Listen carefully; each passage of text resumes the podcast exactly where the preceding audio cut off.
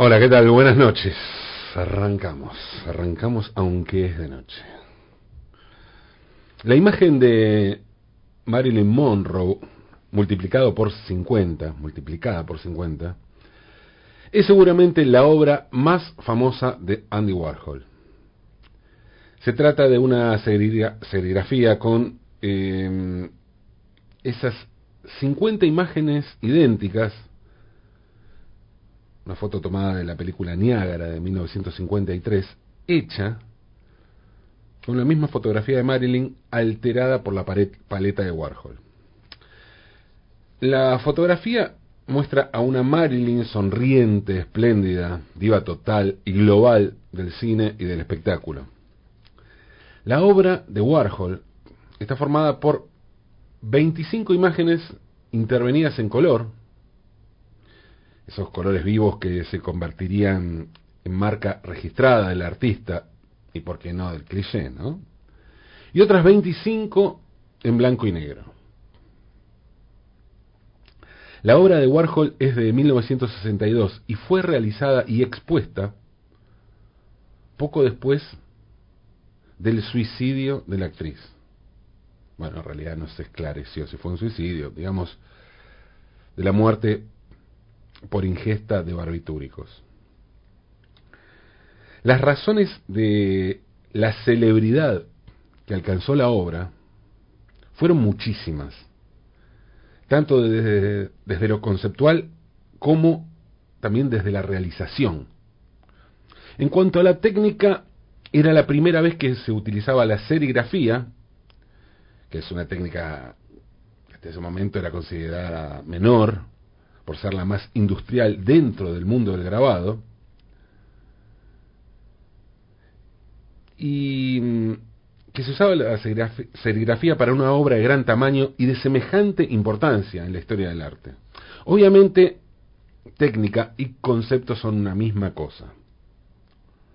Y Warhol utilizó una forma de repetición propia de los productos para crear un arte producto.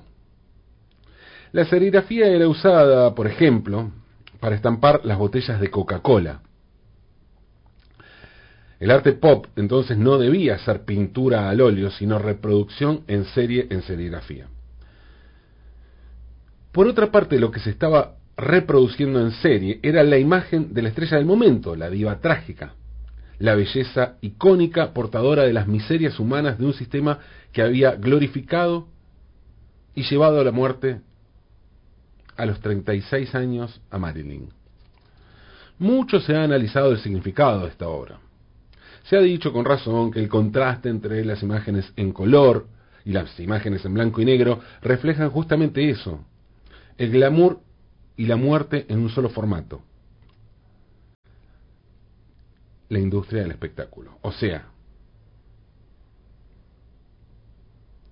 si, si vamos un poquito más allá, el capitalismo. Warhol no es de los artistas que denuncian, ni mucho menos. ¿no? En todo caso, narra, interpreta y hasta se resigna a cómo son las cosas. Pero bajo el manto de superficialidad hay un retrato despiadado de las miserias, un análisis agudo del mundo en el que le tocó vivir. Más allá del alarde, de lo banal que lo llevaría a él mismo a transformarse en una celebridad, Andy Warhol nunca dejó, nunca dejó de ser un artista.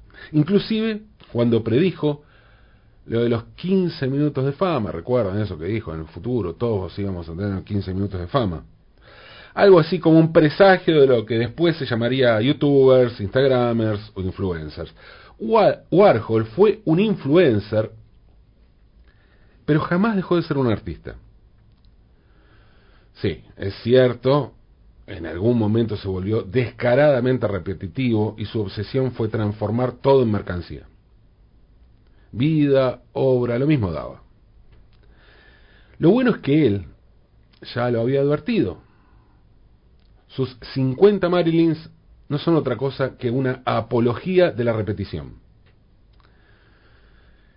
Y en cuanto a la mercancía, ¿de qué se puede acusar a un tipo que llevó a las grandes galerías primero y a los grandes museos después a muchas marcas de corporaciones. ¿Qué sería de la, sopa Campbell's si Warhol no hubiera serigrafiado en serie con colores la foto de sus latas? Pero estábamos con Marilyn Monroe. Bueno, en realidad lo mismo da. Para Warhol hay una misma dimensión pop donde conviven latas de sopa, botellas de Coca-Cola, sillas eléctricas, Elizabeth Taylor, Mao Zedong, Marilyn Monroe, etc. La imagen de Marilyn de Warhol se volvió tan icónica como la foto de corda del Che Guevara. De hecho, pueden buscar la foto del Che intervenida a la Warhol para encontrar montones, montones. Casi podría pensarse en Andy Warhol como el inventor del meme. Hoy, buscando en las redes, cuesta discernir qué obra es de Warhol y qué obra aparenta ser de Warhol. O fue hecha con el estilo Warhol. Es muy fácil crear un filtro para eso. Tampoco es tan sabido el hecho de que la obra de Marilyn es un díptico con 25 fotos serigrafiadas cada una. Se han reproducido tanto las imágenes individualmente que la confusión es enorme. Una confusión a la que contribuyó el propio Warhol, reproduciendo obras en distintos formatos y realizando retratos a gente millonaria a cambio de una buena suma de dinero, de guita. Si hasta le hizo un retrato a Amalia Lacroce de Fortabat. Cualquiera, Andy. Decía que la imagen de Marilyn Monroe de Warhol es icónica por muchos motivos. Pero hay uno fundamental. Y es que la propia Marilyn es una figura icónica. Una mujer atravesada por todas las contradicciones de su tiempo, pero básicamente por la fortaleza de la industria y el lenguaje que representa, y la fragilidad de su persona. Andy Warhol no fue el único artista que se conmovió por la muerte de la actriz, ni el único en dedicarle una obra artística. En 1962, año de la muerte de Marilyn, el nicaragüense Ernesto Cardenal se encontraba estudiando teología en Cuernavaca, México. En ese momento tenía 37 años, uno más que Marilyn. Cardenal era un religioso, un político y un poeta. No necesariamente en ese orden, o en el orden que ustedes quieran. Como político había participado en 1954 en la Revolución de Abril contra el dictador Anastasio Somoza. Tras el fracaso de aquella revolución, en la que murieron muchos de sus compañeros, se exilió en los Estados Unidos e ingresó a la abadía trapense de Nuestra Señora de Gexanami, en Kentucky. Allí conoció al monje escritor norteamericano Thomas Merton, quien era maestro de novicios. Merton no solo fue una gran influencia, sino que también lo alentó a escribir. En 1957 Cardenal publicó su primer libro de poemas, Hora Cero. En 1959 abandonó el monasterio y se fue a Cuernavaca, México, a estudiar teología. En 1965 regresó a Nicaragua y se ordenó sacerdote. Ese mismo año iba a publicar su libro clave, el que contenía su poema más famoso y más aclamado. Oración por Marilyn Monroe y otros poemas. Paradójicamente, el mismo año en que se ordenó sacerdote, publicó un poema dedicado a quien probablemente fue el mayor ícono sexual del siglo XX. Claro que mm, hablar de ícono sexual es un lugar común propio de una estructura patriarcal, patriarcal muy siglo XX. Y leído hoy, entrado el siglo XXI, con los viejos paradigmas derribados por el movimiento feminista, el poema resulta revelador y en algún punto premonitorio. Cardenal utiliza una estructura de oración católica, de salmo. Le habla sin vueltas ni intermediarios a Dios. Y le pide, por la forma en la que tiene que recibir el Señor en el cielo, a la recién fallecida Marilyn. El poeta le recuerda a Dios, y le recuerda porque sabe que Dios sabe, los padecimientos que tuvo esa, textual, empleadita de tienda, a manos de un sistema que la oprimió y la humilló toda la vida. Desde la violación a los nueve años hasta las imposiciones de una industria despiadada. Ella no hizo sino actuar de acuerdo al script que le dimos, el de nuestras vidas, y era un script absurdo. Dice Cardenal, haciéndose cargo como hombre de ser parte del padecimiento que llevó a Marilyn a una muerte tan joven. Perdónala, Señor, y perdónanos a nosotros por nuestra 20th century por esta colosa superproducción en la que todos hemos trabajado. Ella tenía hambre de amor y le ofrecimos tranquilizantes. Continúa el poeta, que lejos de juzgar, se pone en el lugar de la sociedad, es decir, en el de los victimarios. Por otra parte, Cardenal va en contra del cliché progre de los 60 y despedaza en su poema tanto a la psiquiatría como al psicoanálisis. Para la, para la tristeza de no ser santos, se le recomendó el psicoanálisis, dice en un momento. Y más adelante agrega, como toda empleadita de tienda, soñó ser estrella de cine y su vida fue irreal como un sueño que un psiquiatra interpreta y archiva. Luego de ser ordenado sacerdote en Managua, Cardenal creó una comunidad cristiana casi monástica en una de las islas del archipiélago de Solentiname, en el lago Cosibolca. Ahí escribió su famoso libro El Evangelio de Solentiname. Esta comunidad de pescadores y artistas, primitivistas, se hizo mundialmente famosa especialmente por sus cuadros y telares. Cardenal leía a los integrantes de la comunidad las obras completas de Rubén Darío, el gran poeta nicaragüense. Escribía o dirigía la misa de Semana Santa en la pequeña iglesia de la localidad. Es decir, siguió fiel a sus pasiones, los motores de su vida. Fe, poesía, política, siempre sin importar el orden.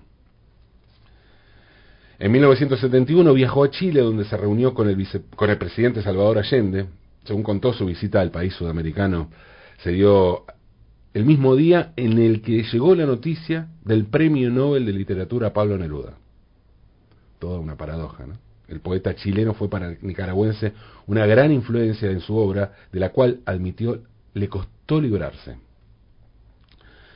firme partidario de la teología de la liberación, integró desde su fundación el Frente Sandinista de Liberación Nacional. Con el triunfo de la Revolución Sandinista en su país, que terminó con la dictadura de Anastasio Somoza, Cardenal fue nombrado ministro de Cultura, un ministerio que obviamente jamás había existido en Nicaragua. Cuando el Papa Juan Pablo II visitó Nicaragua, increpó severamente a Cardenal ante las cámaras de televisión que transmitían a todo el mundo mientras el poeta permanecía arrodillado ante él en la misma pista del aeropuerto. El Papa recriminó a Cardenal que propagara doctrinas apóstatas y formara parte del gobierno sandinista. Esto fue en 1983 poco más tarde, el 4 de febrero de 1984, Juan Pablo II suspendió adivinis, adivinis, así se dice, la jerga católica, del ejercicio del sacerdocio a los curas nicaragüenses Ernesto Cardenal, Fernando Cardenal, hermano de Ernesto, entonces ministro de Educación de su país, Miguel de entonces canciller, y Edgar Parrales, entonces ministro de Bienestar Social, debido a que todos ellos ascribían a la teoría de la teología de la liberación. Sí. En Nicaragua hubo una revolución izquierdista con cuatro sacerdotes ministros. Treinta años después, el 4 de agosto de 2014, el Papa Francisco ordenó levantar el castigo de Descoto. Y 35 años después, en enero de 2019, Francisco levantó también el castigo a Ernesto Cardenal. Cardenal continuó escribiendo, haciendo tareas sociales, humanitarias, trabajando por la inclusión social y la igualdad, llevando adelante las banderas de los curas de opción por los pobres, curas tercermundistas. Su figura atravesó la vida política, espiritual y artística de un, continente. Su obra no fue mecánica ni pop, sino artesanal y espiritual. Como uno de esos bordados de los artistas anónimos de Solentiname, el paso de Ernesto Cardenal por el mundo fue hilvanando laboriosamente las gestas políticas, poéticas y teológicas de su tiempo. Y lejos de reproducir estereotipos o repetir industrialmente marcas o íconos, Cardenal supo reflejar el sincretismo de su continente y llevarlo a estado de poesía pura. Estéticamente su obra representa las antípodas de Warhol. Pero hay algo complementario en la mirada sobre Marilyn, en el amor a Marilyn, en la elección de Marilyn como objeto ya no de deseo, sino de amor. algo complementario que los vuelve necesarios e indisolubles. Aunque ninguno de los dos haya sabido sobre el otro. Ayer, primero de marzo, Ernesto Cardenal murió en Managua a los 95 años.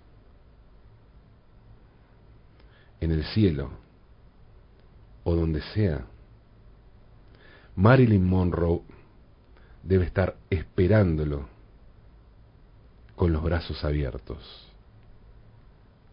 aunque es de noche.